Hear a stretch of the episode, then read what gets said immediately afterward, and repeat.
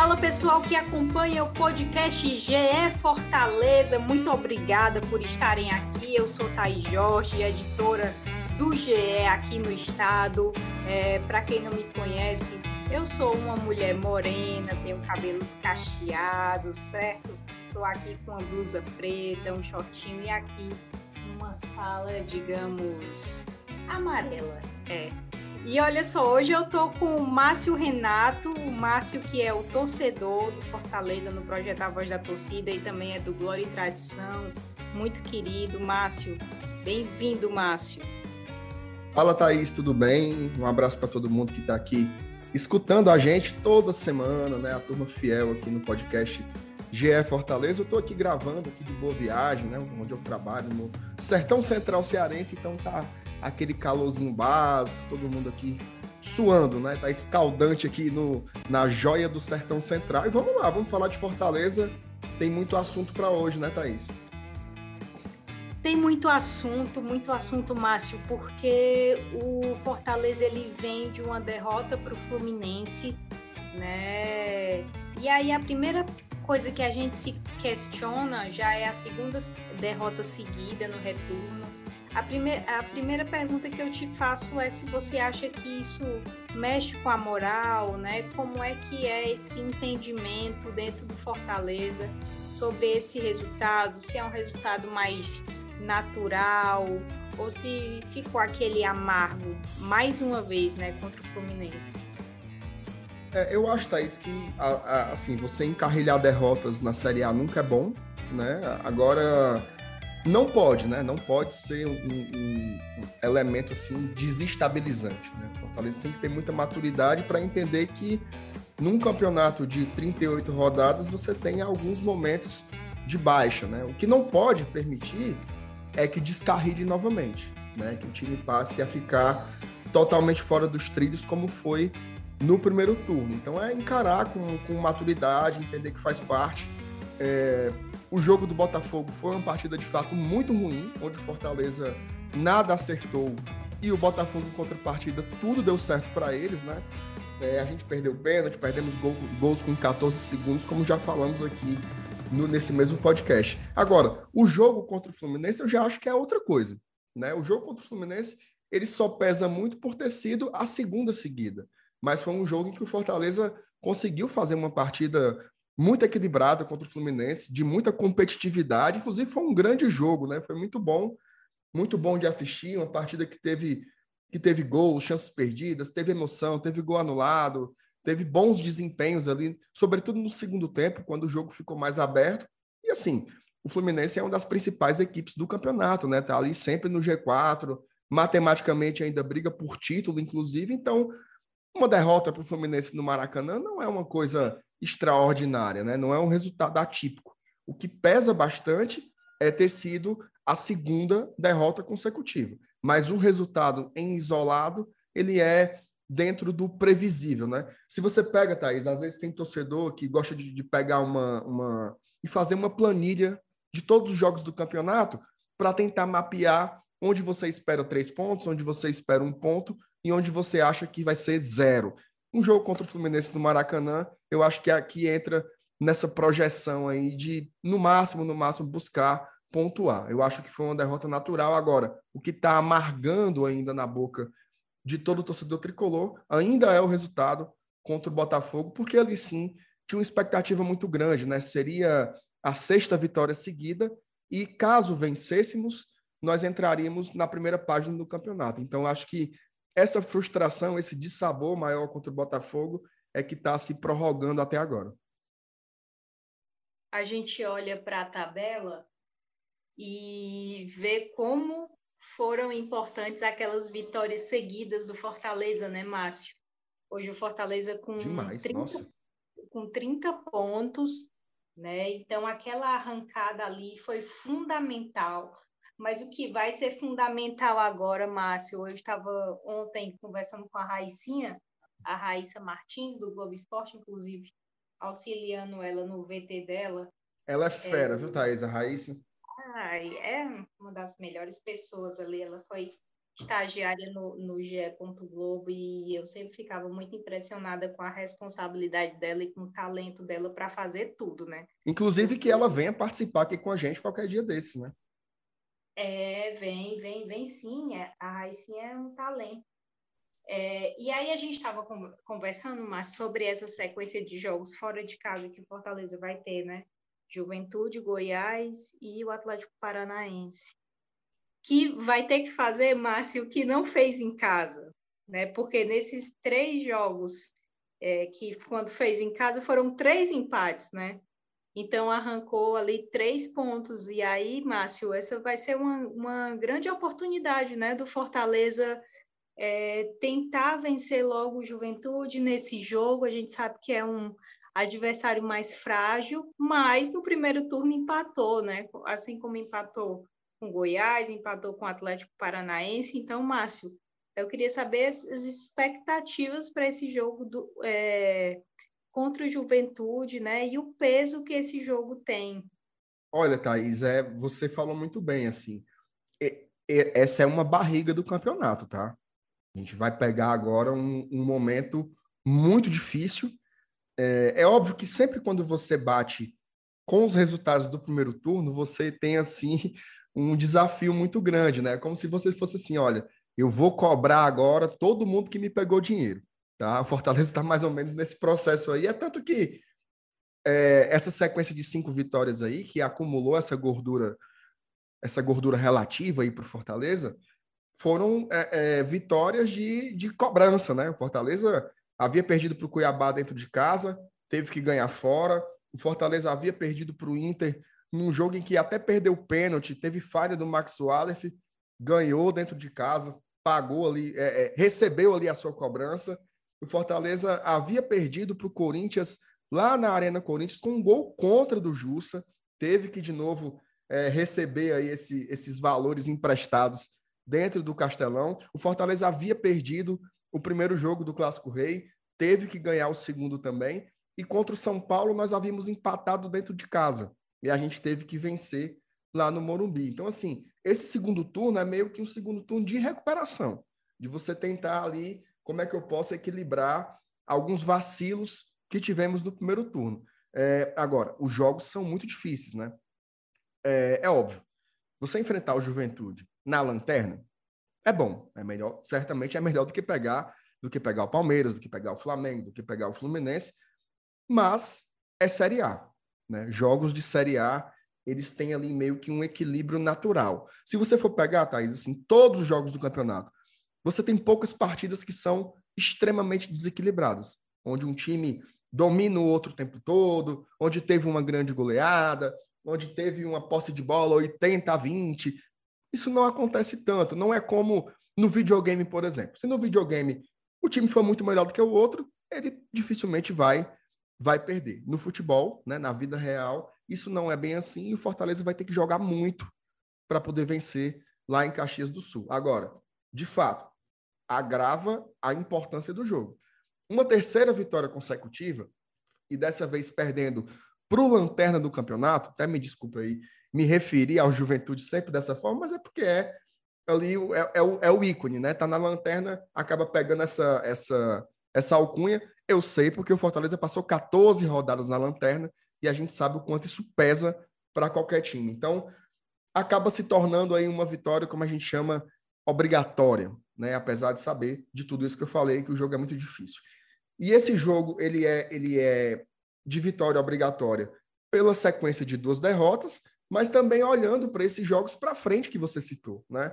Antes dessa sequência de dois jogos fora de casa, Thaís, contra Goiás e Atlético Paranaense, você tem um jogo contra o Flamengo, tá? O jogo contra o Flamengo dentro do Castelão, vai ser o jogo Fortaleza jogando em casa, diante da sua torcida, mas é um jogo contra a equipe que apresenta talvez o melhor futebol que a gente tem visto no país hoje, né?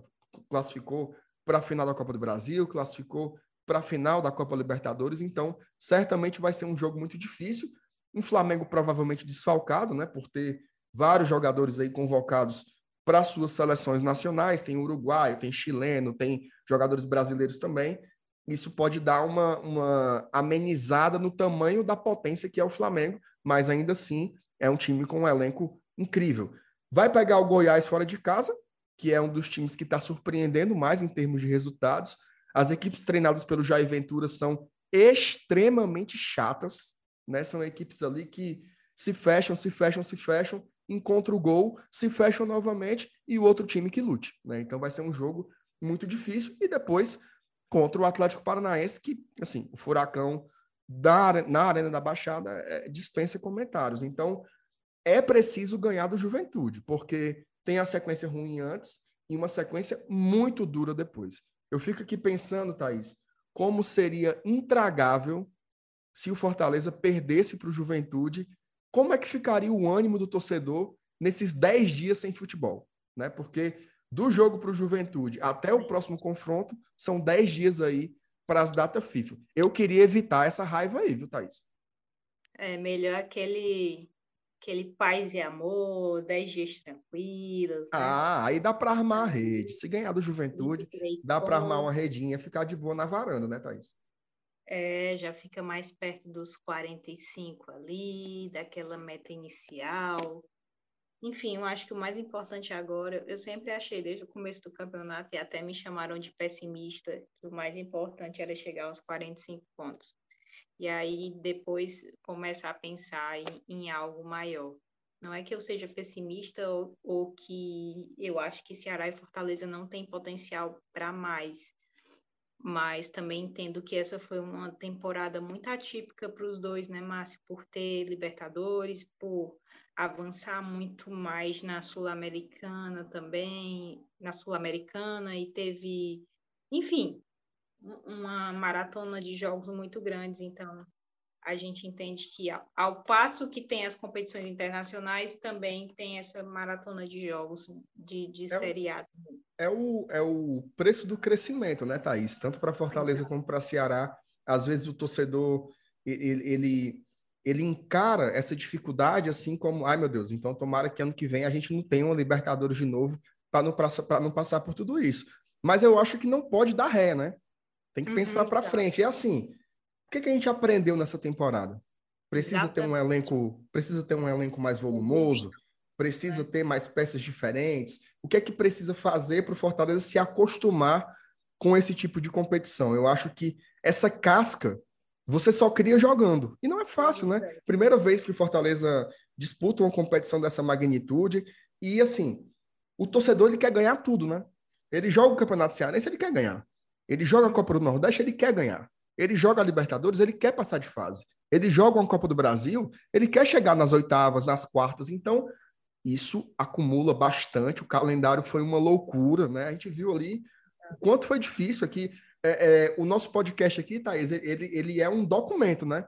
Ele é. narra mais ou menos aí o que foi essa saga, tanto do Fortaleza como também lá com o Igor, que vocês falaram sobre o que foi essa, essa dificuldade também para o Ceará. Então, assim, é não retroceder né, e tentar amadurecer para a temporada que vem. Eu acho que ficam muito, muitas lições aqui para o Fortaleza, que é um clube emergente, né? Se você pega no cenário nacional, é um clube ainda em processo de maturação. É, exatamente. É, também tinha muita essa curiosidade de saber como seria o comportamento dos clubes. A Sul-Americana a gente já tinha visto, mas essa questão de avançar de fase, né, também. Uhum, é diferente. E aí, é como está dizendo, né, ficam as lições, e nem adianta você falar que o torcedor já não valoriza tanto competição tal, valoriza mais, mas não existe isso, né, Márcio? Não, não A gente existe sabe isso. que qualquer, é, qualquer torcedor quer ver o seu time vencer qualquer competição, e, claro. e não importa se é no feminino, não importa se é no masculino, não importa se é futsal, se é competição de base. É, sem dúvidas. Sem dúvida. E, e assim, só para comentar o que você falou aí sobre os 45 pontos, eu tô contigo, até porque, assim, o, o, o Saulo Alves, que trabalha comigo lá no GT, ele sempre fala: a estrada que vai para Canoa Quebrada passa por Beberibe antes. Né? Então você não tem como pensar ali se você vai bater nos 50 pontos, nos 57 pontos, nos 60, você precisa passar pelos 45. Então é aquela primeira meta, né? Clubes como Fortaleza e Ceará, por mais que eles consigam vez ou outra resultados fora da curva, ficar na Série A ainda é aquele, aquele, digamos assim, o fundamental, né? Que é o que garante que ano que vem a gente não vai dar um passo atrás. É permanecer na Série A. Então, eu estou fechado contigo aí, mas eu não acho que é pessimismo, não, tá? Eu acho que é realismo. Eu acho que é saber localizar o clube nessa, digamos assim, nessa geopolítica aí do futebol brasileiro. Então, ficar entre os 20 primeiros, os 20 melhores do Brasil, eu acho que acaba sempre sendo uma prioridade. É sim. E olha, Márcio, até falei no WhatsApp, na última transmissão de jogo Fortaleza no Premier, Renata Mendonça, comentarista, falou no nosso podcast, no GE Fortaleza. Eu queria agradecer muitíssimo a Renata. Que moral, e... hein? Não é? Renata é uma querida. Ave Maria, adoro ela, minha família também adora a Renata.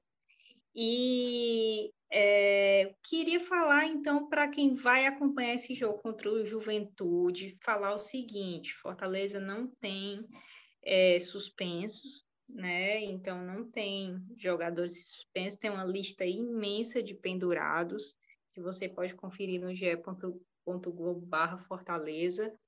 Então, Márcio, lesionados também no último boletim do DM, é, não havia lesionado, né? Então eu queria que você falasse o provável time do Fortaleza para quem é cartoleiro, para quem está acompanhando também nosso podcast.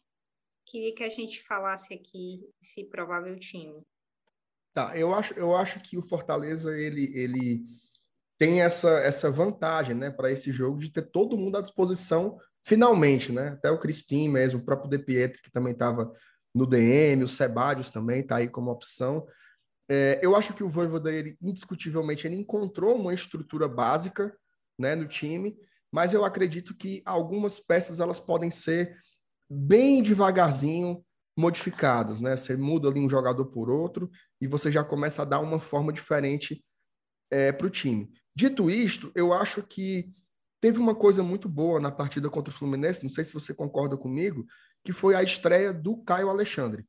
Gostei bastante como, como ele entrou no jogo e ele entregou uma coisa que eu sentia muita falta no, no meio-campo do Fortaleza desde que o Felipe saiu, né? O nosso querido Felipe Maranguape, que era um jogador que conseguisse é, proporcionar passes verticais no meio-campo. Porque o Fortaleza tem, tem volantes de maior marcação, como o Zé Werson ou o Sacha, tem volantes de melhor infiltração, como o Hércules e o Ronald, mas estava faltando esse meio-campista passador.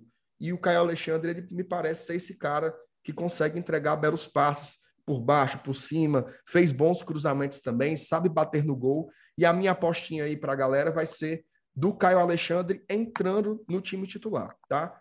Dito isto, eu acho que o Fortaleza vai num 4-4-2, que seria mais ou menos assim vai com Fernando Miguel no gol. O quarteto ali, né, aquela linha de quatro que já está consolidado, o Brits na direita, o Benevenuto e o, e o, o Tite como dupla de zaga e o Capixaba no, na lateral esquerda. No meio campo, eu acho que vão ter, podem ter, né, três volantes de ofício e o Galhardo jogando como 10. Esses três volantes, para mim, seriam Ronald, Hércules Perdão, Ronald não, desculpa. Sacha, Hércules e Caio Alexandre, tá? Sacha, o cara mais de marcação, o Hércules mais de infiltração, o Caio Alexandre com o passe e o Galhardo ali jogando na frente dos atacantes. Essa dupla de ataque para mim seria o Robson e o Moisés. Excelente, Márcio. Muito, muito bom. Por sorte aí o Fortaleza vai chegando nesses jogos sem, sem lesionados né? E vai ter que ter um cuidado enorme, né? Porque a lista de pendurados é grande, acho que nove pendurados, né? É muita gente. Mas é muita gente, viu? Mas ao mesmo tempo também teve essa semana inteira de preparação, a preparação está sendo muito bem feita aí pelo Fortaleza para poder vencer o Juventude e ascender na tabela da Série A. Márcio, eu queria te agradecer muitíssimo né, por, por ter participado aqui com a gente. Lembrando que o Márcio sempre faz os vídeos no pós-jogo para o ge.globo barra Fortaleza. Né? Márcio, muito obrigada e até a próxima. Um excelente jogo para ti, tá? Valeu, Thaís. Obrigado. Obrigado a todo mundo que acompanhou a gente até aqui. Siga, né? Siga acompanhando aqui a gente. Semana que vem estaremos de volta. Também me acompanhem lá no Glória e Tradição e nas redes sociais. Enfim, tamo junto, Thaís. Valeu.